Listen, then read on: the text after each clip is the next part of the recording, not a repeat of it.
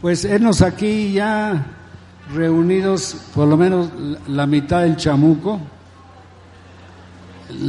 el, señor eh, Rafael Fisgón el, es el comisario político de la revista.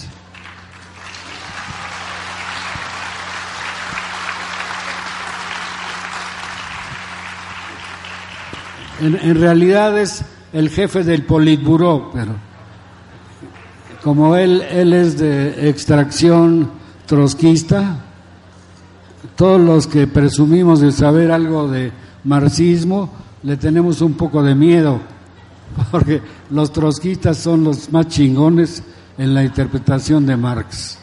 Que me perdonen los del Partido Comunista, pero así es la cosa.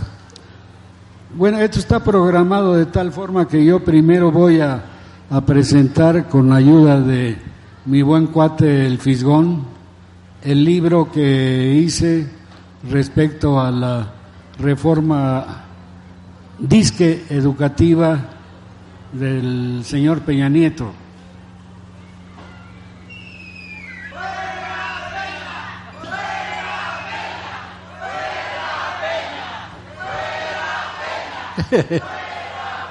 Yo no estoy de acuerdo con eso. ¿A, dónde lo van a admitir a Peña Nieto? Lo, lo, ponemos a sufrir si, si va a pedir asilo a algún lado. ¿En dónde lo van a admitir? A lo mejor le dan una chamba ahí como anunciador de televisión, pero... bueno, esta, este libro maravilloso que se llama La Reforma Disque Educativa de Rius, nació de el entusiasmo que me dio a mí cuando supe, primero, que habían apandallado, se dice, apandallado a una señora que se llama Elvester Gordillo. Dije, empieza bien la cosa no sabía yo que el consejero de este señor Enrique Peña, que en realidad se llama Enrique Peña, coma, nieto de Salinas de Gortari, estaba siendo aconsejado por el pelón Salinas para que diera un golpe de timón, como lo dio él con la, con la quina, ¿se acuerdan? Para, para decir, ah, yo soy aquí el que manda, no no la maestra Elvester Gordillo. Y luego me entusiasmó mucho el anuncio que se hizo de que la primera reforma que iba a emitir el señor Peña Nieto era una reforma educativa. Dijo, dije, finalmente se nos va a hacer que podamos tener una buena educación en México. Y todo ilusionado fui a, conseguir el texto de la reforma educativa que había promulgado, no dije escrito, hasta la fecha es un misterio quién escribió la reforma educativa de, Peña Nieto. Yo estoy seguro que, no sé por qué, pero que no lo escribió Peña Nieto, todo es, difícilmente puede escribir un, un recado de su mamacita, o de su abuelita. Pero cuando, cuando tuve en mis manos el texto completo de la reforma educativa, me tuve que someter a un ejercicio de masoquismo. Traté de leer y lo logré finalmente todo el texto de la reforma educativa que los diputados aprobaron sin siquiera leer el texto. Porque es inconcebible que una reforma que se diga educativa cuando uno la lee, se entera de que no habla para nada de la educación en México. Es una reforma que se queda únicamente en ser una reforma laboral, administrativa y que tiene como objetivo meter en cintura a los sindicatos de maestros y a los maestros, a, a todo el magisterio. La idea es controlar otra vez al magisterio como se hacía antes de que surgiera la división en el magisterio. Ustedes saben, gente que no estaba de acuerdo con, con la con doña Perpetua, o sea, con la maestra Elvester, eh, crearon una coordinadora, coordinadora nacional de maestros o algo así, a la cual pertenece la famosísima sección 22. Total, me tuve que chutar de veras sufriendo seriamente todo el texto de la reforma educativa y no encontré para nada un elemento, algunos rengloncitos, algún capítulo que hablara de mejorar la educación en México. Todo se concreta a lo que les dije antes, tratar de controlar otra vez al magisterio, porque ya se les, se les escapó de las manos eso. La, la reforma educativa pues no va, no va a proporcionar al país nada de lo que está necesitando, que es realmente una reforma educativa. Más que una reforma educativa, yo creo que necesitamos una revolución educativa. Les voy a explicar por qué. Eh, el sistema educativo mexicano, como lo tenemos ahorita más o menos, data de unos 100 años atrás. O sea, la forma como se educa a los niños, sobre todo en las escuelas oficiales, es un sistema obsoleto, es un sistema que está apoyado en la idea de que al niño hay que llenarle la cabeza de porquerías o de datos inútiles. El, fuerte de la educación en México, según los métodos que se usan, es proporcionarle al niño toda una serie de datos, de números, de cifras, de información que no le van a servir para nada en la vida. Seguramente ustedes aprendieron o trataron de aprender, o los maestros trataron de que ustedes aprendieran algo de matemáticas. Yo les soy, les soy franco, yo me quedé nada más hasta, hasta las cuatro multiplicaciones, hasta las cuatro operaciones que son sumar, restar, multiplicar y dividir. Hasta la fecha no sé para qué se usa la raíz cuadrada, en serio, y no he tenido oportunidad de, de usar para nada pues, cosas tan raras para mí como eh, sacar el múltiplo de 46 mil por multiplicado por no sé qué. Para eso están las, las calculadoras. Fuera, fuera de la gente que va a estudiar ingeniería o cosas de esas eh, para físico matemático, para físico nuclear, ¿quién necesita tanto número? El álgebra, la trigonometría, la geometría razonada. Y con todo eso hacen sufrir a los muchachos y muchachas desde la primaria y siguen en la secundaria y siguen en la preparatoria. Entonces hay, hay que revisar realmente qué es lo que necesitan los muchachos saber. Yo creo que en un año los niños y niñas pueden aprender rápidamente, fácilmente, lo esencial, que es saber leer, saber escribir y saber las cuatro operaciones matemáticas. El resto no lo ponemos en práctica en la vida en ningún momento, fuera de las profesiones que les estoy mencionando. Entonces se trata de que los niños aprendan de memoria las cosas, que tomen dictados, que lleven tareas, únicamente con el fin de tenerlos ocupados y que finalmente no aprendan nada. Es, curioso, decía decía, creo que Noam Chomsky, él dice, lo curioso de los sistemas educativos es que hacen ignorante a la gente. es curiosísimo eso, pero eso es lo que está pasando en México. Lo, lo, que único, lo único que les preocupa a los muchachos y a los maestros es pasar los exámenes. Los exámenes para pasar de la preprimaria a la primaria, luego pasar los exámenes para hacer la secundaria y así por el estilo hasta llegar a la universidad. Entonces, se preparan únicamente para contestar los exámenes.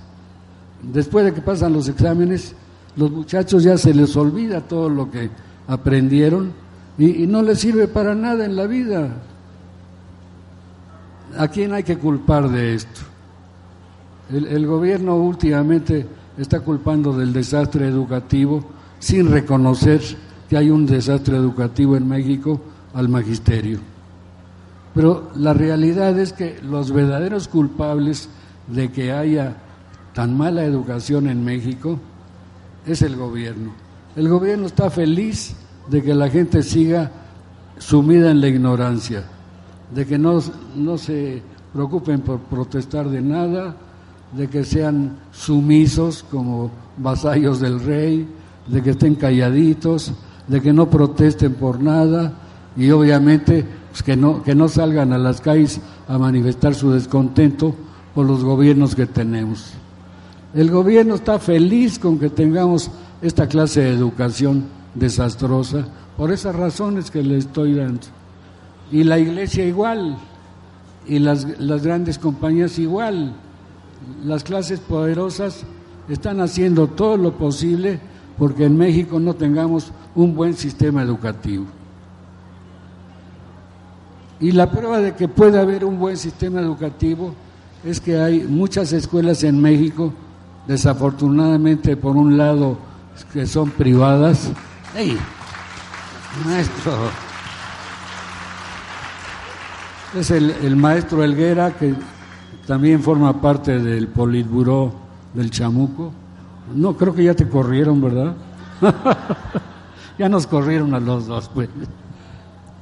Ya, ya me distrají.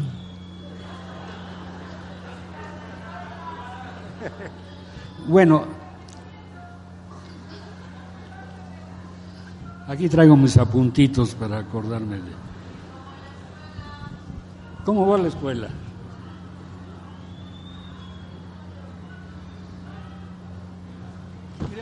Hay, un, hay un método simplificadísimo de averiguación, de tratar de buscar la verdad en algunas cosas.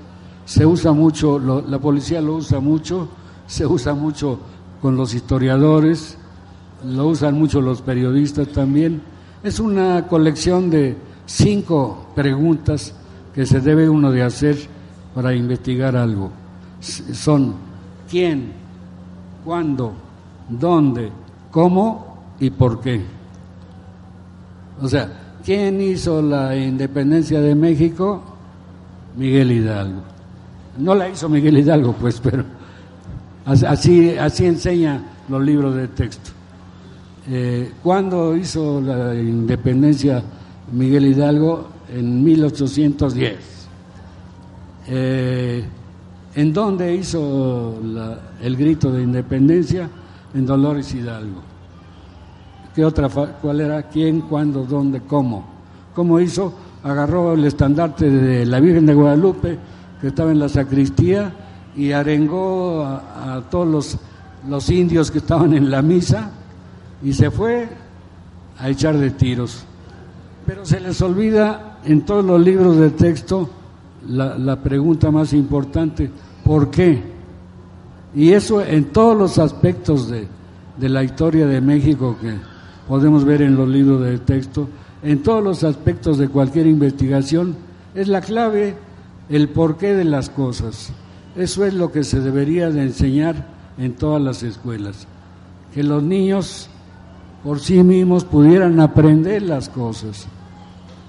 Pero no, desde, desde el principio está mal nuestro sistema educativo porque está basado en, en, un método de educación que está ya obsoleto, que ya no sirve para nada, que ya no tiene nada que ver con la, la vida actual de la sociedad. Y mientras eso no se lleve a cabo, va a estar muy difícil que le estén metiendo harto dinero a la educación si no cambian lo principal, que es la forma como se está educando a la gente. Hay ejemplos de métodos educativos que dan muy buen resultado, pero como les decía, desgraciadamente casi todos son escuelas particulares. Me refiero, por ejemplo, al el método Montessori. Es un método de una pedagoga italiana muy conocida que hace que los niños se pongan a pensar por sí mismos y no estén nada más tratando de cubrir los exámenes. Está el sistema activo Freinet, sistema de Crowley, el sistema de las de las eh, ¿cómo se llama esto? De las inteligencias múltiples o algo así.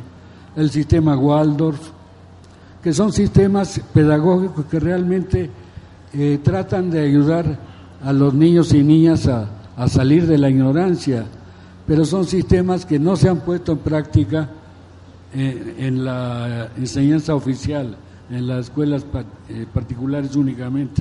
Y algunas son tan caras que es imposible que mucha gente que quiere educar a sus hijos bien los meta a esta clase de escuelas. yo, yo le pediría por ahí al, a la gente de la infantería de la feria si nos puede traer un, una botellita de agua, porque ya se me... ¡Eh!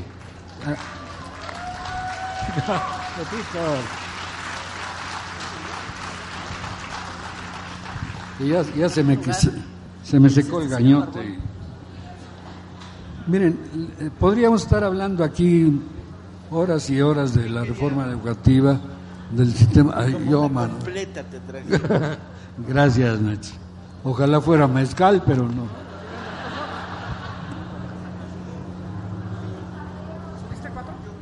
En, en, mi, en mi ayuda voy a, voy a llamar a alguien que ya tiene organizado un rollito sobre la reforma educativa, que es el Fisgón.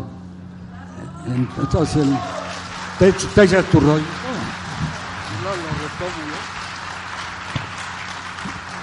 Bueno, siguiendo más o menos las pautas que plantó Eduardo, eh, efectivamente el diagnóstico de la educación en México es terrible. Según un estudio de la Organización para la Cooperación y el Desarrollo Económico, eh, México, los estudiantes mexicanos, tienen el nivel más bajo de los 30 países evaluados en la OCDE. El 74% de la población estudiantil mexicana de 15 años ni siquiera entiende lo que lee, según este estudio. En 2009, 700 mil niños y adolescentes abandonaron los estudios en todo el país. En México, el promedio de escolaridad es de 11 y medio años, cuando en Noruega es de 17.6. El resultado, pues, ¿cuál creen que es? Que tenemos un presidente que no lee y que no se conoce las capitales del país. Eso está clarísimo.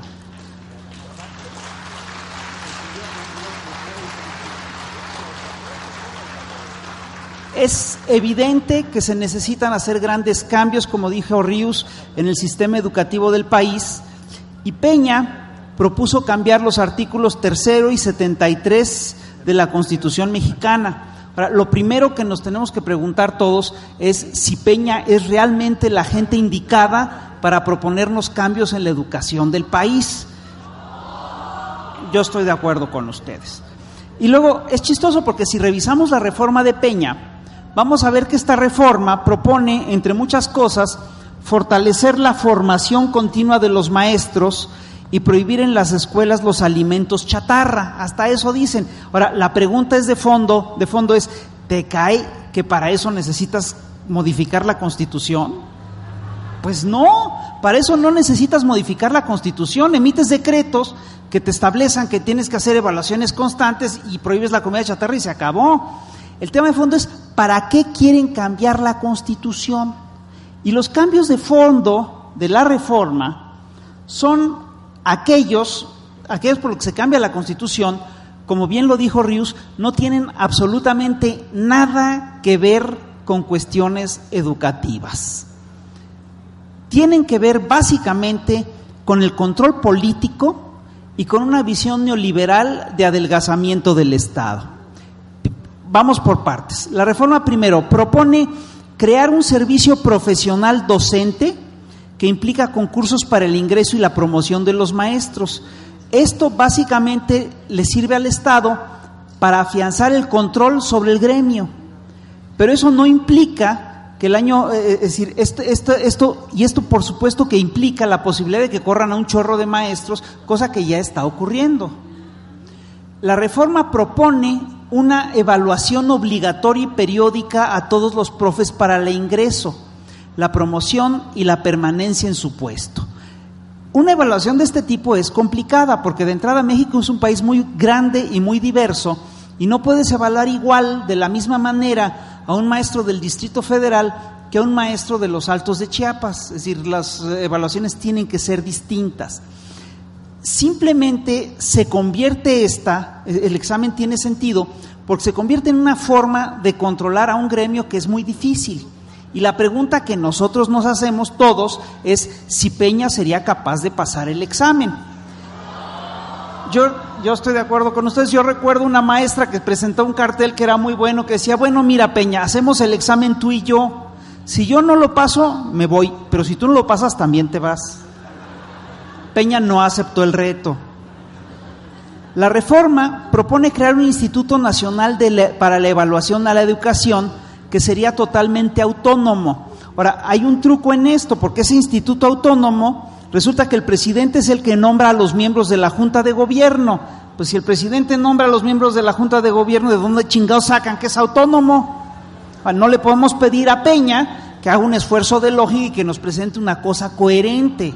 No se lo podemos pedir, pero ahí empieza el problema. Y luego, la reforma propone fortalecer la autonomía de gestión de las escuelas públicas, lo dice así. Y la idea es que alumnos, maestros y padres de familia participen en las mejoras a la infraestructura del plantel, en la compra de materiales educativos y demás. Esto ya está ocurriendo y básicamente lo que hace es que le pasa a los estudiantes y a sus familias el costo de la educación que debería de dar el Estado. Para estas cosas es que elevan este asunto a rango constitucional. Como verán ustedes, y como bien dijo Ríos, no hay una sola, eh, un solo punto en la reforma educativa que realmente pretenda mejorar la educación. Con este proyecto de elevar la autonomía de gestión a rango constitucional, el Estado lo que hace es que se empieza a desprender de la obligación de dar una educación gratuita para todos. Y ese es el problema de fondo. Ahora, esta reforma que la aprobaron en, en 2012 tiene una cosa que es fantástica, tiene un punto que es muy bueno, que es muy importante y que poca gente ha recalcado, pero que a mí me parece fundamental. Es una reforma que se plantea que en cuanto sea aprobada la reforma, entonces sí van a hacer un censo de escuelas, maestros y alumnos para saber qué tan grave es la situación educativa del país. Y la pregunta es la siguiente, ¿no sería necesario hacer este censo y esta evaluación antes de hacer la reforma? Es como si ustedes fueran con un pinche doctor y el doctor les dice, joven, lo tenemos que operar. Y en cuanto salga de la operación, le hacemos análisis para ver cómo estaba.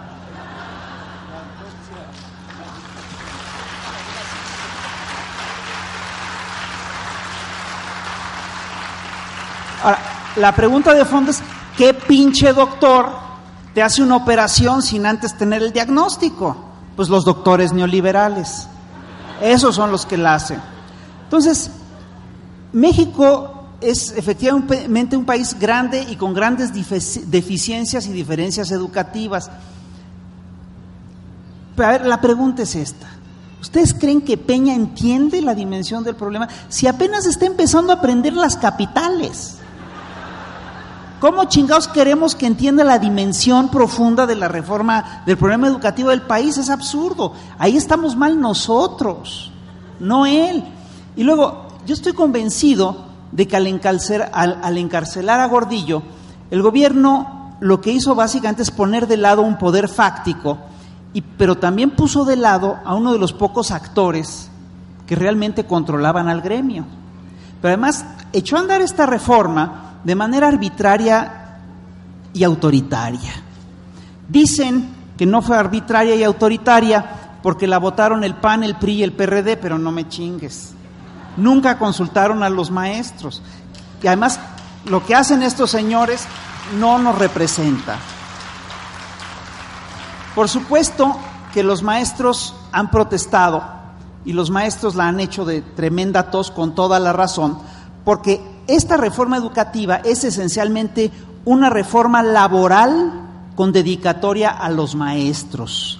Y esto, por supuesto, que obedece a estas lógicas que ha seguido el régimen neoliberal en los últimos 30 años. Si nosotros revisamos lo que han hecho los diferentes gobiernos neoliberales con los sindicatos, vamos a ver que los han ido acabando uno a uno y se han ido de manera sistemática terminando todos y cada uno de los contratos colectivos de trabajo. El único gran contrato colectivo de trabajo que faltaba eliminar era precisamente el contrato colectivo del Sindicato de Trabajadores de la Educación. Y no lo habían quitado porque el Bester Gordillo sí había hecho un trabajo interesante con el gremio, que es que había convertido al sindicato de maestros, más que en un sindicato, en una suerte de agencia electoral de alto nivel.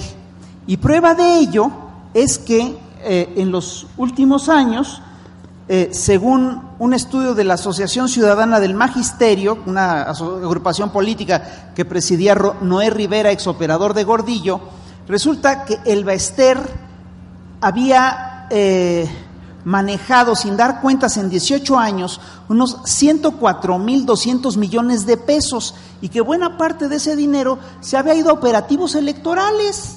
Dime tú qué chingados tiene que eso que ver con la educación y con los sindicatos. Esos operativos electorales se explican por lo siguiente, por el hecho de que los maestros son un gremio que tiene una importancia muy grande en las elecciones, porque en muchas regiones son los únicos cuadros que realmente saben sumar votos y llenar un acta.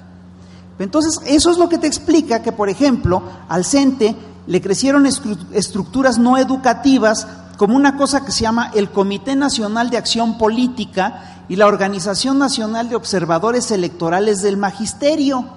Y eso te explica que se hayan contratado a miles de asesores y especialistas y se había impuesto harto comisionado sindical. Pero el caso es que la reforma laboral de Peña, la reforma educativa de Peña, que es una reforma laboral con dedicatoria a los maestros, proponía elevar la, evaluación a rango constitucional, entre otras cosas, para controlar al gremio, para que fuera el, gobierno el que directamente, para que sea el gobierno el que directamente pueda controlar al magisterio y decir quién entra y a quién se despide.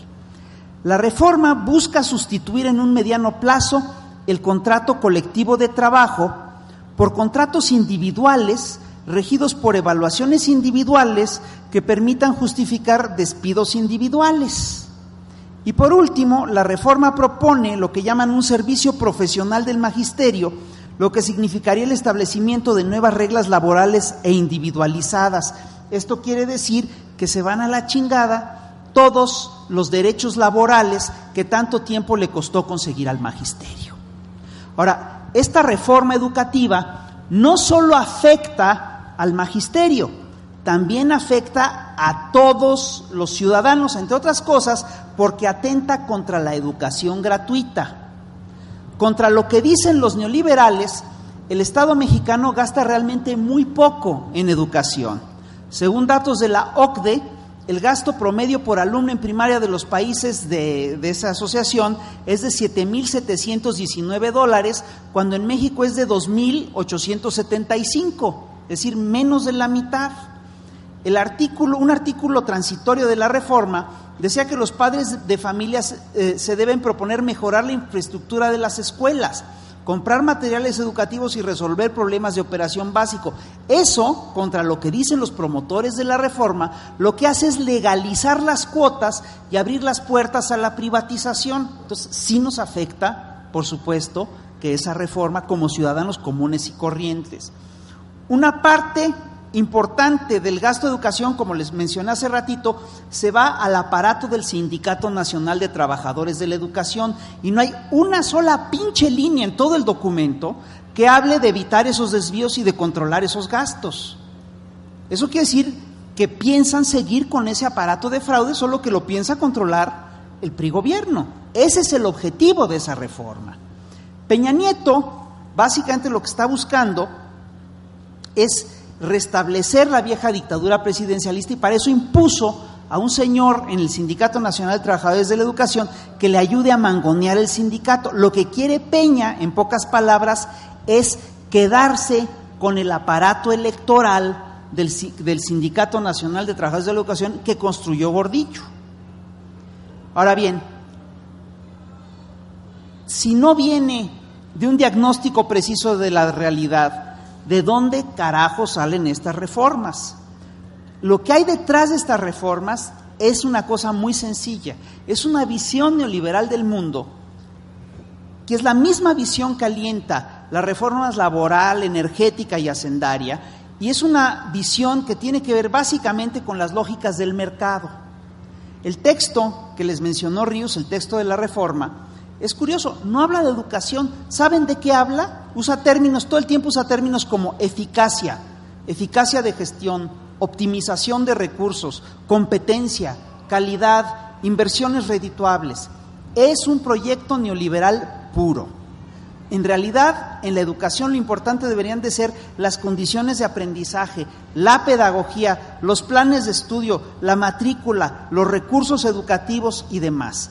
Pero esos, eso a estos señores no les importan. El tema de la matrícula no viene, lo que quiere decir que, que tienen muy poca matrícula. Entonces, que no nos engañen, cierro con esto, que no nos engañen. Sí. En ningún momento se propone ni más inversión en ciencia, ni en tecnología, ni en educación superior, ni en educación a secas. Todo el plan de Peña, todas sus reformas, buscan consolidar a México como un pinche país de maquila, como una colonia del tercer mundo al servicio de las multinacionales. Los maestros tienen razón en protestar y debemos apoyarlos.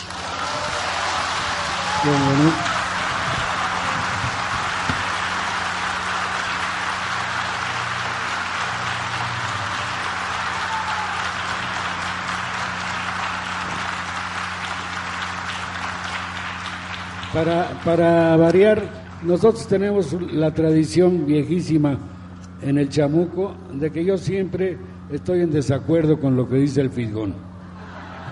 En este caso estoy de acuerdo casi con todo. Pero creo que mejoran, mejorando al, al magisterio en ese aspecto, no se va a lograr tener una buena educación. La, la verdadera función de una reforma educativa debe ser proporcionarle al pueblo, a la gente, sobre todo en las escuelas oficiales, una manera de educar que realmente eduquen al niño para la vida.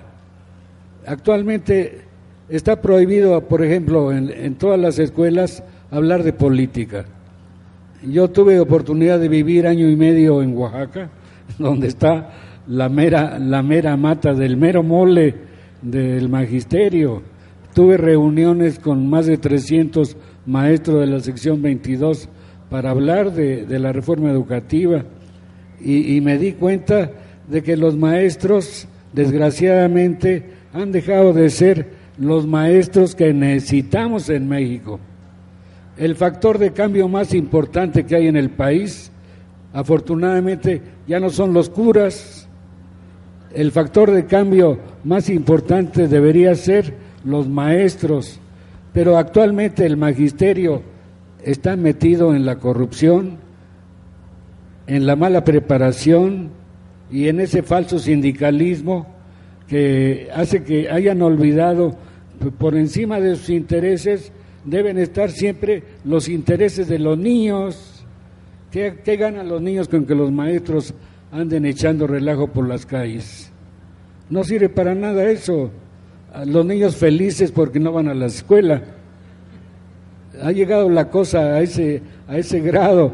Los niños de las escuelas oficiales y de muchas escuelas particulares tienen pánico de entrar a la escuela. Yo tuve con mi primera esposa una escuelita activa en Cuernavaca, se llamaba el Colegio Tlahuica y me llamaba muchísimo la atención que los niños llegaban felices de la vida a la escuela En otras escuelas llegaban así arrastrados por el papá o por la mamá, pegando de gritos que no querían entrar a la escuela. Y en esta escuela, una escuela activa, los niños entraban felices de la vida. Y a la salida era un problema para que se fueran. de veras. Y esa debería ser una buena escuela. Pero ¿qué pasa con todas las escuelas oficiales y muchas escuelas particulares que se vuelven un, tormento para los niños? La escuela debería ser el, el, el fundamento principal de cómo hacer que un país progrese.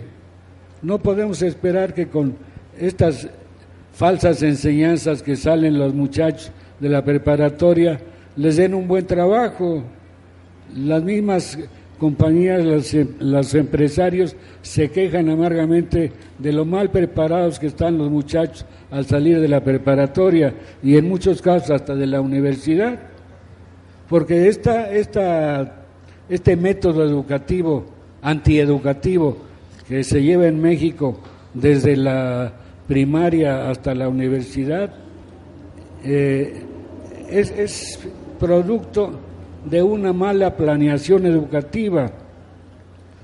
Pero ¿cómo espera uno que tengamos eh, un buen sistema de educación si desde la SEP, desde la Secretaría de Educación Pública, no está al frente más que puros políticos que no saben nada de educación? El último secretario de Educación de gran prestigio fue Torres Bodet, Después de eso, puros políticos. Díganme, ¿qué sabe Chuaifet de educación? Nada. Yo sé más que él, hasta el Fisgón sabe más que él. O este señor ñoño que pusieron ahora. Era edecán en Los Pinos. De ahí, auténticamente, eso era edecán de lujo. De ahí pasó a la tarea de educación. En, en educación debe haber una gente que conozca realmente de educación. Una, una vez el extrañado y difunto eh, maestro Carlos Monsiváis dijo una barbaridad, que en este país había tres secretarías de educación. Uno era la SEP, otro era Televisa, que es la verdadera Secretaría de Educación, y otro era su humilde eh, amigo de ustedes, es Ríos. Yo no me atreví.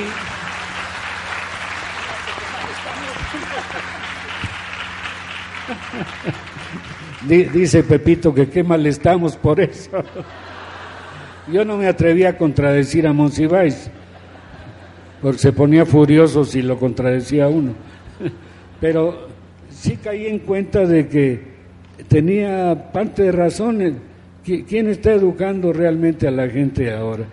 Ya no son los papás, ni siquiera los maestros, es, es la televisión y es la peor televisión que nos podamos imaginar, que es Televisa y Televisión Azteca.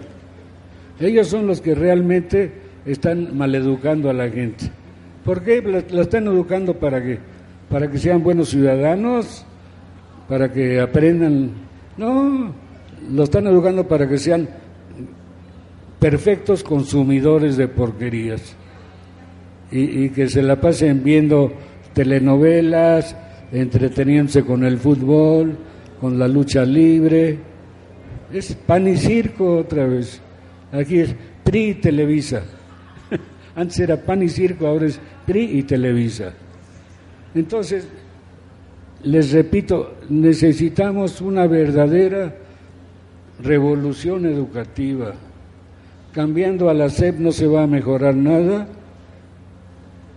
A lo mejor empezando por ahí, por tener un buen secretario de educación que realmente planifique un sistema educativo bueno, se pueda lograr algo. Pero, ¿cómo le hacemos para cambiar al, magisterio? El magisterio está muy mal preparado porque en las normales de maestros no les enseñan a ser maestros tampoco. Entonces, ¿dónde está la solución a, este gran problema que, tenemos en México? ¿Por dónde empezamos? está, está, medio difícil. Eh, le dejo en, el uso de, la razón, perdón, en el uso del micrófono a mi colega, amigo e hijo putativo, Toño Elguera.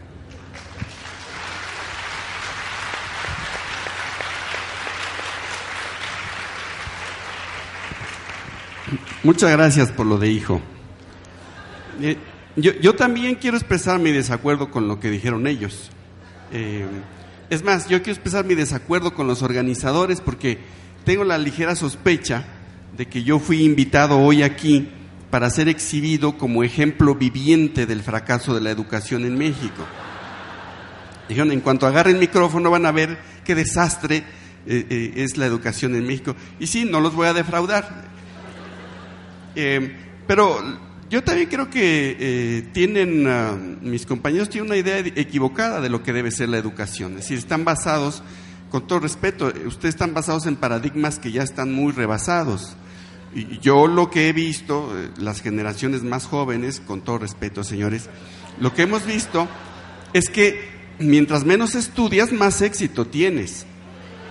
Si, por ejemplo, a mí me tocó ver, estaba yo muy, muy joven, era un chavito, me tocó ver llegar a la presidencia de la República, ni más ni menos, pues a un, señor que eh, venía de un rancho en Guanajuato, que apenas si sabía hablar, em, que pensaba, por ejemplo, que ambos eh, se referían no a dos, sino a muchas cosas, eh, que estaba casado con una señora que leía libros de una tal rabina, la, la gran Tagora. Bueno, entonces eh, eh, ellos llegaron a presidente y primera dama. Pues es lo más alto que puede uno aspirar en la escala social, ser presidente de la República. Obviamente no estudiaron, o si estudiaron, estudiaron muy mal y triunfaron. De eso se trata. Ahora, no me permitirán mentir porque esto lo vimos, lo hemos visto todos. Un señor que apenas acabó la secundaria se escapó por un túnel de una cárcel de máxima seguridad. Y fíjense, los que acabaron la carrera de ingeniería son los que le construyeron el túnel.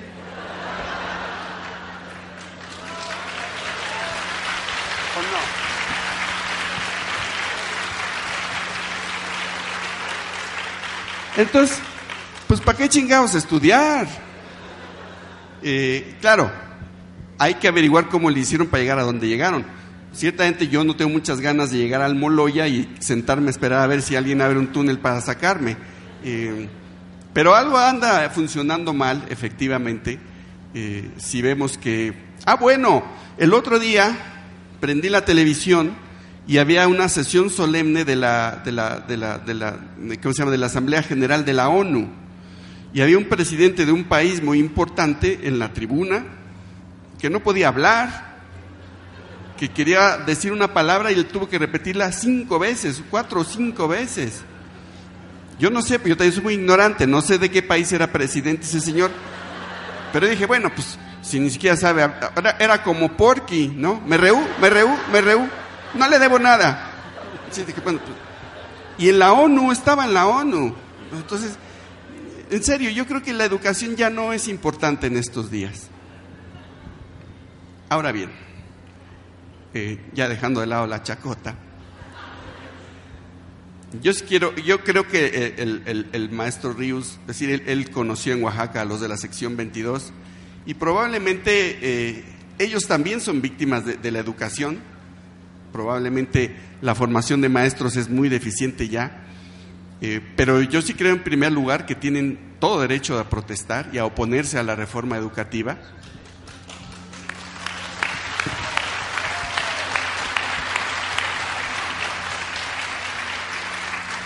Y sí, el problema es que cuando se sale a la calle a, manifestarse, a expresar activamente una oposición, bueno, eh, dejan las aulas sin maestros. Eso es un problema, yo creo que nadie está contento con eso, pero yo cuando veo a los maestros aquí acampando, aquí mismo, mm, no me parece que se estén divirtiendo, no me parece que estén en condiciones agradables, están en condiciones muy precarias Sí, pero vienen hasta acá a defender sus derechos, a defender la educación pública.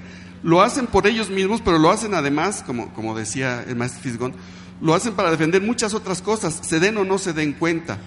Entonces, em, sí es lamentable que los maestros abandonen las aulas, pero no, no siento yo que las abandonen porque tengan ganas de echar la huevo, venirse aquí a acampar y tomar el sol en el zócalo. Sí creo que hay una razón fuerte y sí creo que debemos de apoyarlos, porque la otra cosa que es muy injusta y muy terrible es que siempre hay una campaña mediática contra ellos brutal para acusarlos de huevones, de irresponsables, de revoltosos, de quién sabe qué, y, y, dejen ustedes que sea una campaña mediática. decir, de repente vienen los granaderos a darles de palos aquí, ¿no? entonces, eh, eh, yo eh, en ese punto sí discrepo del maestrísimo Rius, porque yo creo que sí debemos apoyarlos, aunque hayan abandonado las aulas, aunque no haya nadie dando clases allá. Yo creo que a muchos de nosotros no nos gustan los métodos luego de los maestros. Luego son muy radicales, luego hacen bloqueos que nos afectan hasta a quienes simpatizamos con ellos. Pero la otra cosa es que tampoco hay muchas maneras de expresarse, manifestarse y oponerse en este país. Les van a abrir espacio en Televisa para que salgan en el noticiero del extorsionador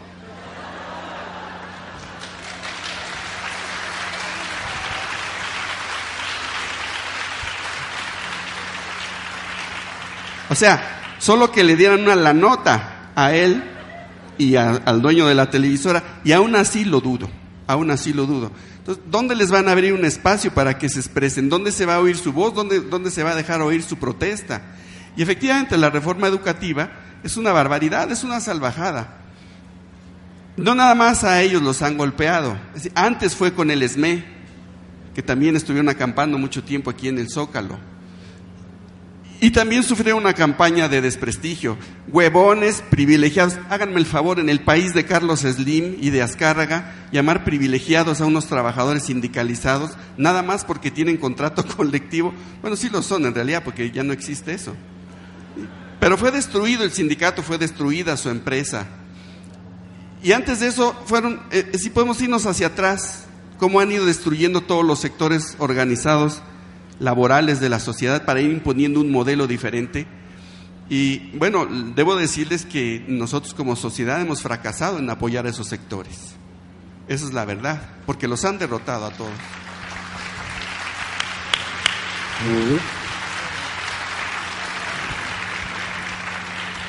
A, lo mejor eh, ustedes se van a ir con una mala impresión de su augusta persona que les está hablando yo no estoy de acuerdo, no estoy en desacuerdo en contra de las luchas del magisterio, pero eh, tampoco estoy de acuerdo con que con ese pretexto eh, se olviden de lo principal que es la educación de los niños. Con, con, marchas y con demás cosas van a lograr que mejoren sus salarios, que mejoren sus condiciones de trabajo los maestros, pero eso no significa nada a favor de la educación. Mire, yo, yo soy yo soy re malo para hablar en público. Yo les recomiendo mi libro porque ahí sí explico claramente cuál es mi punto de vista y qué es lo que yo pienso de la educación en México. Yo hago libros para principiantes nada más, pero estoy seguro que de este libro pueden sacar buenas lecciones hasta los secretarios de educación pueden aprender algo de educación. E, es, es un libro que, que trata de llegar a fondo de este, este serio problema educativo que tenemos en México. Sistema educativo de lo cual una bellísima muestra es el presidente Peña Nieto. ¿Qué clase de educación recibió Peña Nieto? Nunca estuvo en una escuela oficial porque su familia no se lo permitía. Él es de la alta alcurnia mexiquense. ¿Y dónde, dónde estudió la universidad? Con el Opus Dei, imagínense nada más. El otro día me decía un amigo, híjole, oye, qué padre, una gente que leyó la Biblia ya llegó a presidente de la República. por eso les, recomiendo de veras que lean, lean el libro. Es un libro bastante serio, tiene gotitas por ahí de, humor, que tratan de hacer más leedero y llevadero el libro. Y yo sigo convencido de veras de esa, de esa, de ese principio. Si no tenemos un buen sistema educativo, estamos totalmente jodidos. Nunca vamos a progresar porque mientras estemos sometidos a esa condición de un sistema educativo hecho por el gobierno para que la gente no aprenda nada, que sigan la ignorancia, que sigan callados, que, estén sumisos, que no hagan alborotos, vamos a seguir igual que siempre. Y el otro camino de hacer todo con los alborotos y las marchas tampoco da resultado. Hay, hay que centrarse en la necesidad fundamental y básica de tener un método educativo, un sistema educativo que realmente prepare a la gente para vivir. Yo no sé por qué, por ejemplo, se prohíbe, levante la mano, jovencita. ¿Quieres ir al baño? No. sé por qué se prohíbe hablar de política eh, eh, en las escuelas.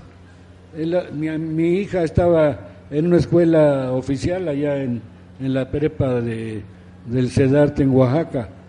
Y me decía, papá, le preguntamos al maestro que qué era eso de Ayotzinapa. Y dice, no puedo hablar de eso.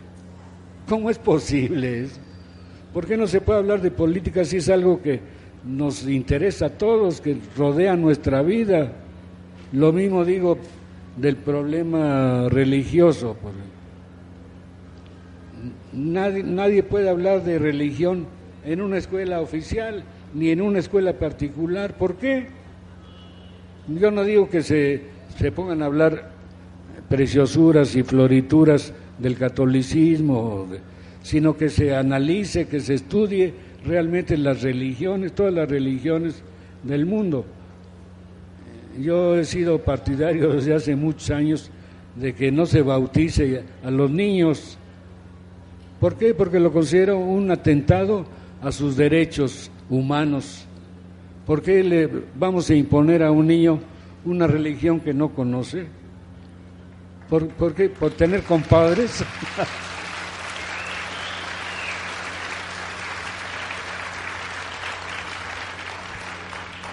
Claro, no, no me han hecho caso en el Vaticano, entonces no les he llegado al precio, no sé por qué. El caso es que se siguen bautizando a los niños ¿Con qué derecho? No, no tenemos derecho a que, nos, que no estamos de acuerdo, que ni conocemos. ¿Qué dicen los curas? Que hay que bautizar a los niños para que no se vayan al infierno, como si un bebé hubiera pecado de, palabra, pensamiento y obra a esa edad.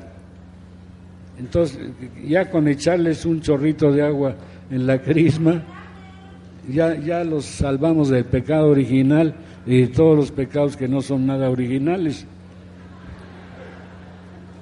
Y, y así, así lo seguimos educando al niño, educando entre comillas. Claro, cuando ya llega a la escuela, ya tiene la, la mente llena de porquerías y falsedades, etcétera, etcétera.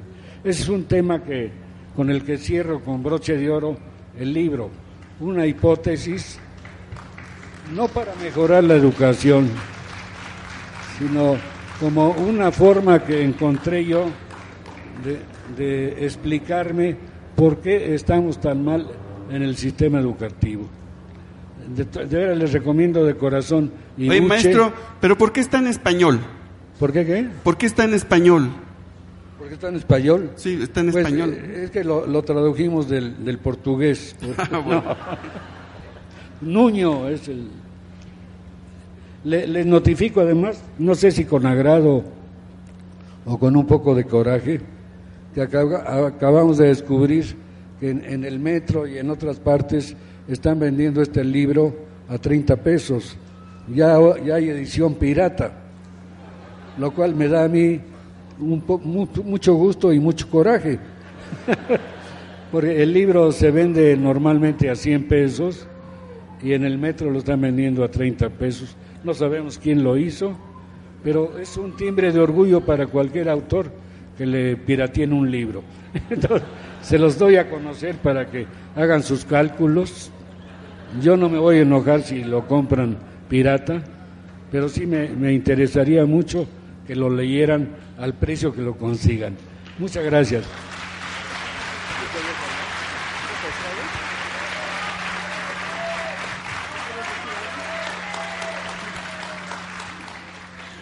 Lo que no sabe Rius es que la edición pirata la escribió Aurelio Nuño.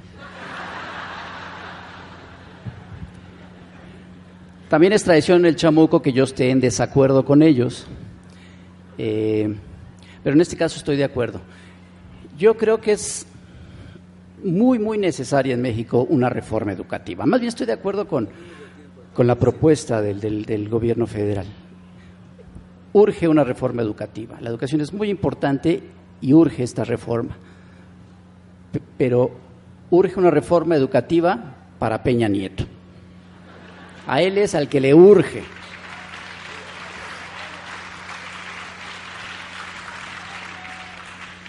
Efectivamente, como dice el Fisgón, si, si, apenas está aprendiendo las capitales, y ya no digamos las capitales, la, la, las ciudades, los municipios, y luego, para su desgracia, hay municipios que tienen más de dos sílabas.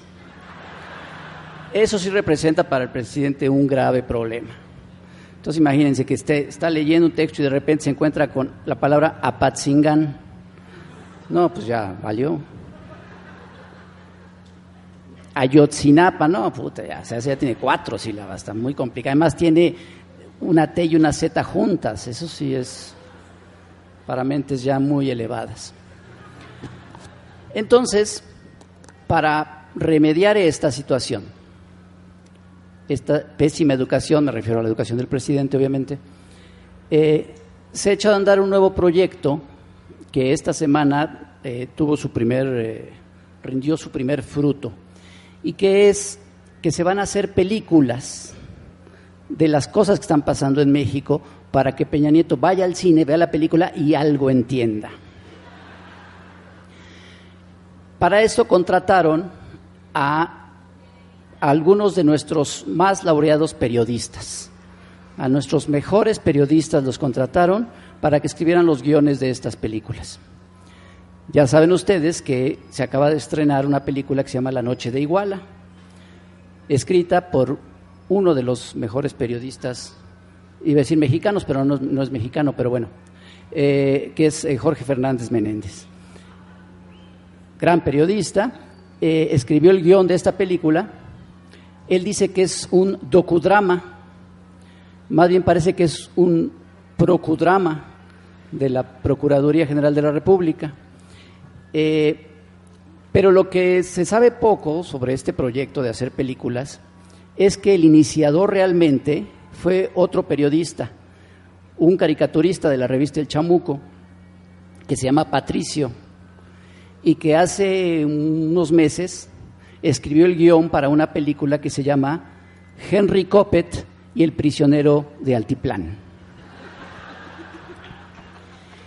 Entonces, este, esta idea, escribió Patricio el guion, eh, lo leyó, bueno, no, se lo leyeron a Peña Nieto, y, le gustó mucho, entonces echó a andar este, este proyecto. Ya se hizo entonces La Noche de Iguala, este, es una obra maestra, yo les invito a todos a, ir a verla. Básicamente este, agarró la verdad histórica de Murillo Karam, le corrigió las comas y los puntos, le quitaron las, las palabras de cuatro sílabas y la filmaron. Pero ya se van a hacer otros varios, eh, otras películas ya se está preparando eh, una, una, película que se, se, llama, bueno, se iba a llamar La Noche de Tlatlaya. Pero bueno, como ya era la noche de Iguala, entonces bueno, la noche de Tlatlaya otra vez, pues, pues no. Y, buscaron entonces un título que fuera más, más pegador y se va a llamar Rescatando al Soldado Tlatlayan. Eh, la N se la pusieron pues para que sonara mejor, ¿no? Eh, para esto contrataron, para hacer el guion de esta, esta película, iban a contratar originalmente a Joaquín López Dóriga, pero pedía mucha lana. Pero eso no era lo peor, aparte exigía que le compraran ropa a su esposa. Se complicó mucho la negociación. Eh, necesitaban lana porque eh, ya habían contratado a Tom Hanks para el papel del general Cienfuegos. Y entonces finalmente eh, contrataron para el guion a Carlos Marín. les cuento la, sinopsis rápidamente, es muy sencillo, es unos, unos inocentes soldados son atacados por unos delincuentes. Eh, los delincuentes, al darse cuenta que no pueden combatir a los soldados, deciden todos suicidarse. Con tiro de gracia incluso.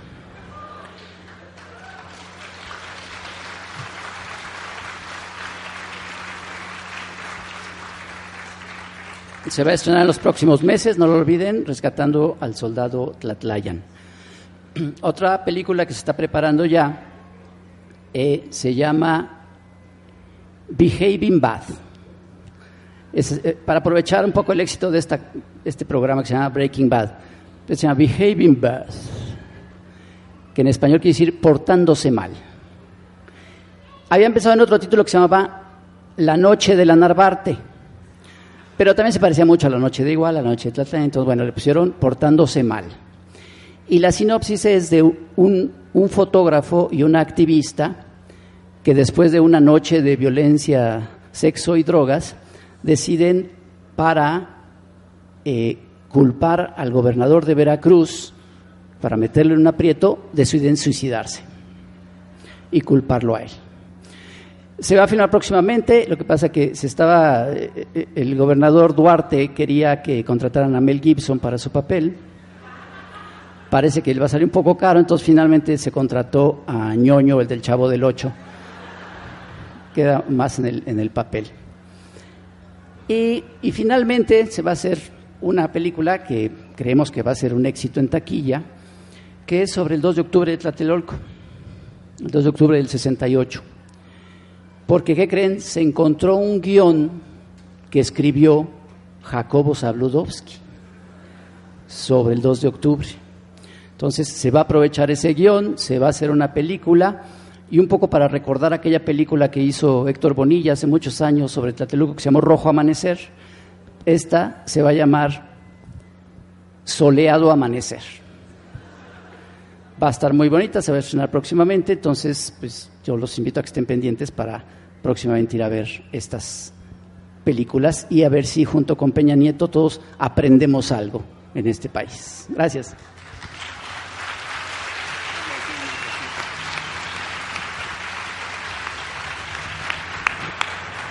Te, faltó una. Yo, yo, había oído hablar que también hay una producción en, proceso que se llama The Walking Dead en Ostula, que son unos, unos, que, que, unos señores que matan en un rancho en Ostula y se levantan y salen caminando hacia los campos y se caen muertos así a dos kilómetros. Muy raro. Este, eh, bueno, e, es un guion de Ricardo Alemán, tengo entendido. Muy bueno, muy bueno, muy interesante.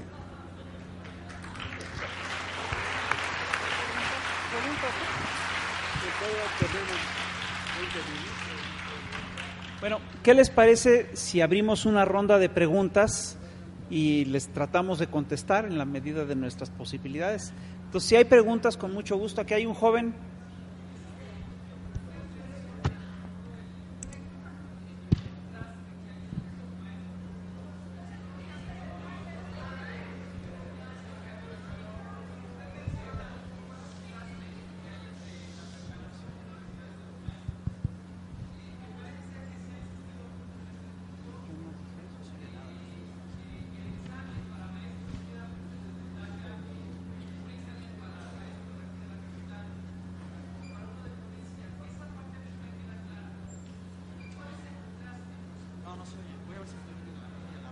A ver, mira, eh, antes que nada quiero plantear varias cosas. Uno, yo estoy convencido de que lo que estamos viviendo en estos ¿Qué tiempos. pregunto? Yo no entendí nada. ¿Qué preguntó? Que si le puedes volver a repetir la pregunta, Eduardo, porque. Ven para acá, ven para acá.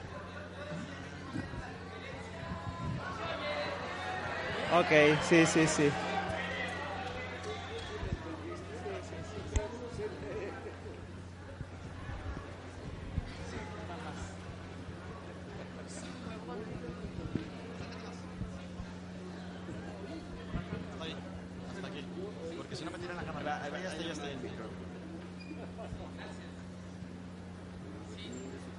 Bueno, antes que nada, para mí es un honor estar en frente a todos ustedes.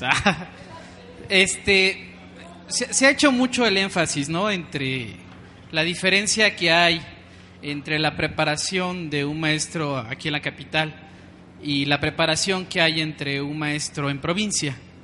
Y me parece ser que no ha quedado muy claro eh, cuál es la desventaja en la que quedan los maestros con este examen que se les quiere hacer. Entonces, eh, esa es mi duda, ¿no? Porque eh, me parece ser que no queda muy clara esa parte, ¿no? ¿Cuál es la diferencia, pues, entre el problema que tiene un maestro de provincia y un maestro de la capital. Muchas gracias. Mira, las diferencias son muy fuertes. Tú tienes de repente que en provincia, eh, eh, por ejemplo, en zonas de guerrero y demás, tienes maestros que no tienen ni aulas, ni, ni gises, ni pizarrones, ni nada. Entonces, tienen que eh, enseñar con lo que tienen y de repente empiezan a trabajar y parte de sus métodos de enseñanza tienen que ver con los ciclos agrícolas y todo eso, y tienen que acoplar la forma de enseñanza a la gente con la que están trabajando. Entonces, sí, las diferencias, eso no quiere decir que sean malos maestros, quiere decir que son maestros particularmente buenos. Pero un maestro que está educado en esas prácticas no lo puedes poner a competir con un maestro que está, qué sé yo, en Guadalajara y que, y, que está trabajando en otras lógicas. Ahora, ¿eh? Luego ni siquiera les llegan los libros, es cierto. Ahora, mira, eh, regresando a la discusión que tenemos aquí, yo quiero plantear varias cosas. Mira, primero, yo estoy convencido de que estamos ante un eh, sistema particularmente voraz y salvaje. Eh, López Obrador acaba de decir en París que nunca había habido tanto saqueo como el que hay hoy en México. Tiene razón.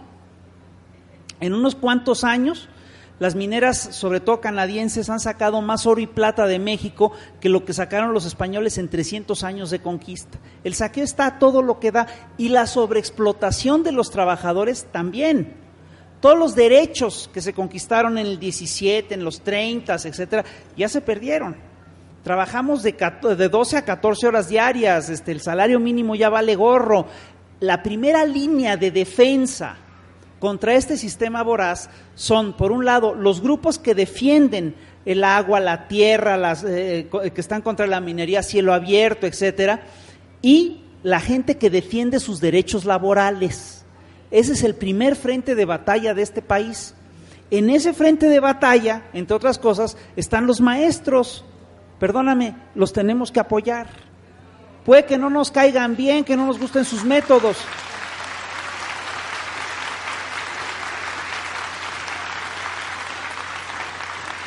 Pero ellos están en el primer frente de batalla y ese primer frente de batalla también es el nuestro. Así lo debemos entender. Por supuesto que además se necesita una reforma educativa, sin lugar a dudas, pero no es esta que nos están poniendo. Para poder defender esta reforma educativa, entre otras cosas, necesitamos un gremio de maestros sólido y consolidado y eso solo se puede dar con la organización, con la lucha y el sindicato es una forma de organización muy efectiva, es uno de los pocos sindicatos que existen, hay que defenderlo. Entonces, bueno, yo sí creo que ese pleito hay que darlo, creo además que hay que defender los viejos proyectos de educación que se dieron en el país. Una de las cosas que a mí me explica el asunto de la noche de Iguala es que hay una embestida en forma del actual sistema contra todas las estructuras, incluso educativas, que se construyeron en México durante el cardenismo, entre otras las normales rurales. Tenemos que defender las normales rurales, por supuesto.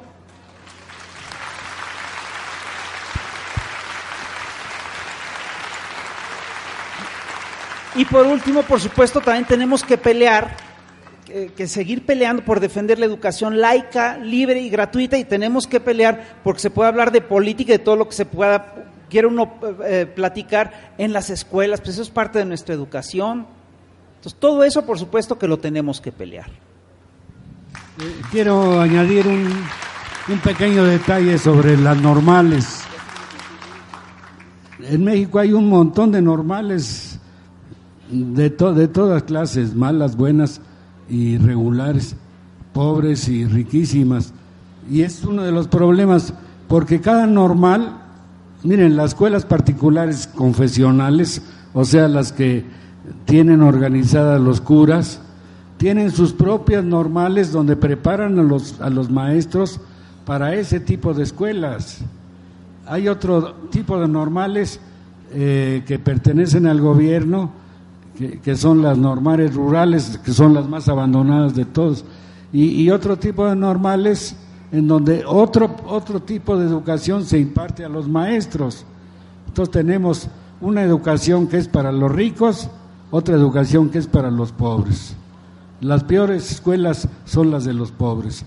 Y de esas escuelas de los pobres, las peores son las de las comunidades indígenas, que es otro de los problemas que tiene nuestra educación encima. Entonces, por, por principio de cuentas, tenemos que controlar eso, o el, gobierno no lo quiere controlar porque, repito, no le interesa que tengamos un buen sistema educativo.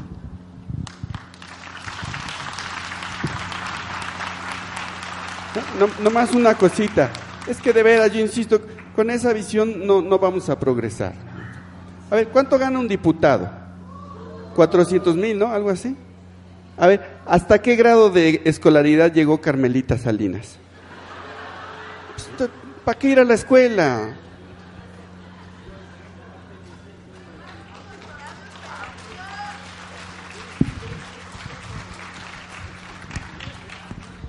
Hola. Bueno, bueno, bueno, bueno, bueno. ¿Sí se escucha? Gracias. Bueno, primero que nada, eh, un placer conocerlos a los cuatro. Yo tengo una duda. Hace un rato dijeron Elguera y el maestro Rius un comentario muy bueno sobre los maestros, sobre cómo ellos tienen que estar luchando para este o peleando sus derechos. La situación aquí es que el maestro Rius menciona que el problema es que dejan a los niños sin maestros, sin clases, y yo estoy totalmente de acuerdo con eso, pero también sé que se tienen que defender, tienen que luchar por sus derechos. ¿Qué es lo que propone Rius para que ellos luchen por sus derechos sin dejar a los niños sin clases?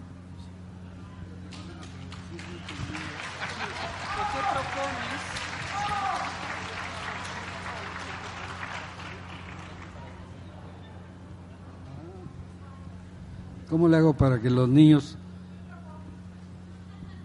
pues piensen por ellos? depende depende de, de, los de dos factores. Primero de que tengan unos papás bien educados, que lo sepan educar a su vez al niño, y depende también de que de que tenga buenos maestros en la escuela que le enseñen a pensar. El, el, el, gran problema de nuestra educación, y no únicamente de este país, es que no enseñan a los niños a pensar por sí mismos, los enseñan únicamente a que se aprendan de memoria una serie de pendejadas que no sirven para nada. Los aprenden, les enseñan únicamente eso, a repetir como periquitos eh, lo, lo, que dicen que les va a servir para la vida. No es cierto. Eh, la función de la escuela y la función de los maestros es ayudar al niño a crecer en todos sentidos, no solo físicamente, sino sobre todo mentalmente. Que el niño aprenda a estudiar por sí mismo con la ayuda de los maestros. Esa debe ser la función del magisterio, ayudar al niño a crecer, a pensar y a razonar sobre todo. Yo sí te tengo una propuesta, yo sí les... No van a acabar como caricaturistas todos. Yo sí les tengo una propuesta a los maestros, que sería muy sencilla. En vez de eh, dejar luego las comunidades, lo que, ten, lo que a mí se me ocurre que podrían hacer es reforzar las clases, pero citar a los padres también y hacer un movimiento con los padres también. No, eh, y a partir de ahí movilizas a toda la sociedad y no te quedas con un movimiento aislado. Pues es una sugerencia.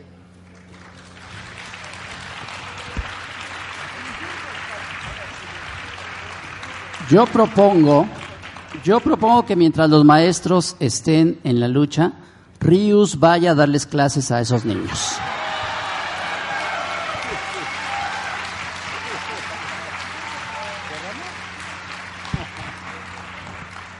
Como ustedes digan, todavía tienen algo más que...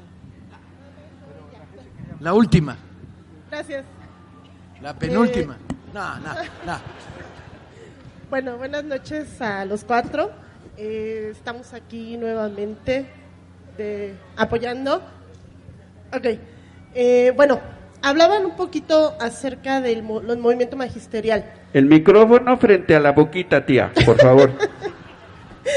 Gracias, sobrino. Eres un amor. Para los músicos. Eh, bueno, No están conectados. Hablaban un poquito acerca del movimiento magisterial, pero creo que no es la única lucha que se da en el país. Hay luchas también igual de importantes en las cuales tenemos que estar muy conscientes, pero también apoyar, porque a cada sector nos ha estado tocando la chinga que nos está poniendo el gobierno y creo que debemos ser muy conscientes y creo que un papel importante en ese en esa concientización la han jugado ustedes a través de la revista, a través de los libros. Y pues si no hay maestros que en este momento puedan apoyarnos, pues también dar a conocer todo este tipo de trabajo y, apoyar cada movimiento que se da, porque si nos dejamos vencer, nos van a terminar de aplastar.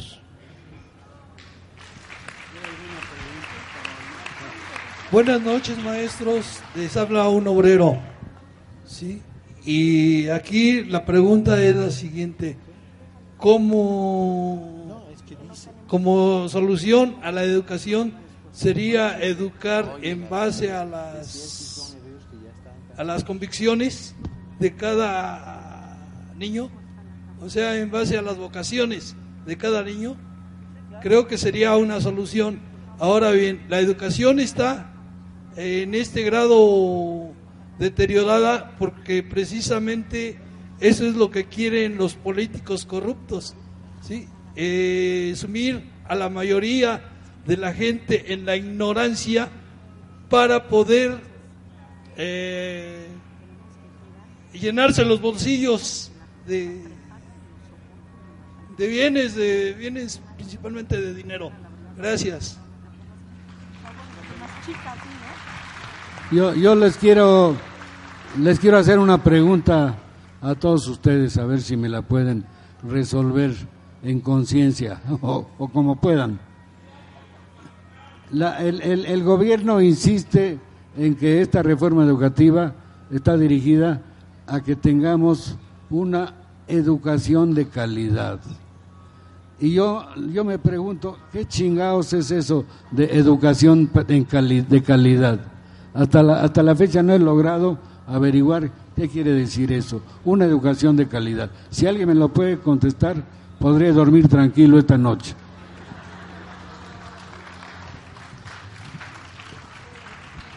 Yo te la contesto, Ríos. Educación de calidad es justamente la que el gobierno no tiene.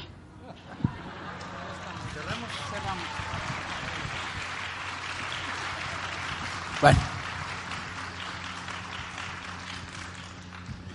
Muchas gracias a estos cuatro defensores del pensamiento crítico en México a través de su grafismo, su sentido del humor, que a veces se pasan, ¿eh? que a veces se pasan, Ah, pero que forman parte de todo un complejo articulado que hay en este país de resistencia, de muchas formas, de muchas maneras. Estamos cientos de miles, millones de mexicanos en un proceso de resistencia. Entonces agradecerles a estos cuatro hoy su presencia aquí, a Reyes, al Fiscón, a Hernández, Alguera, a decirles que mañana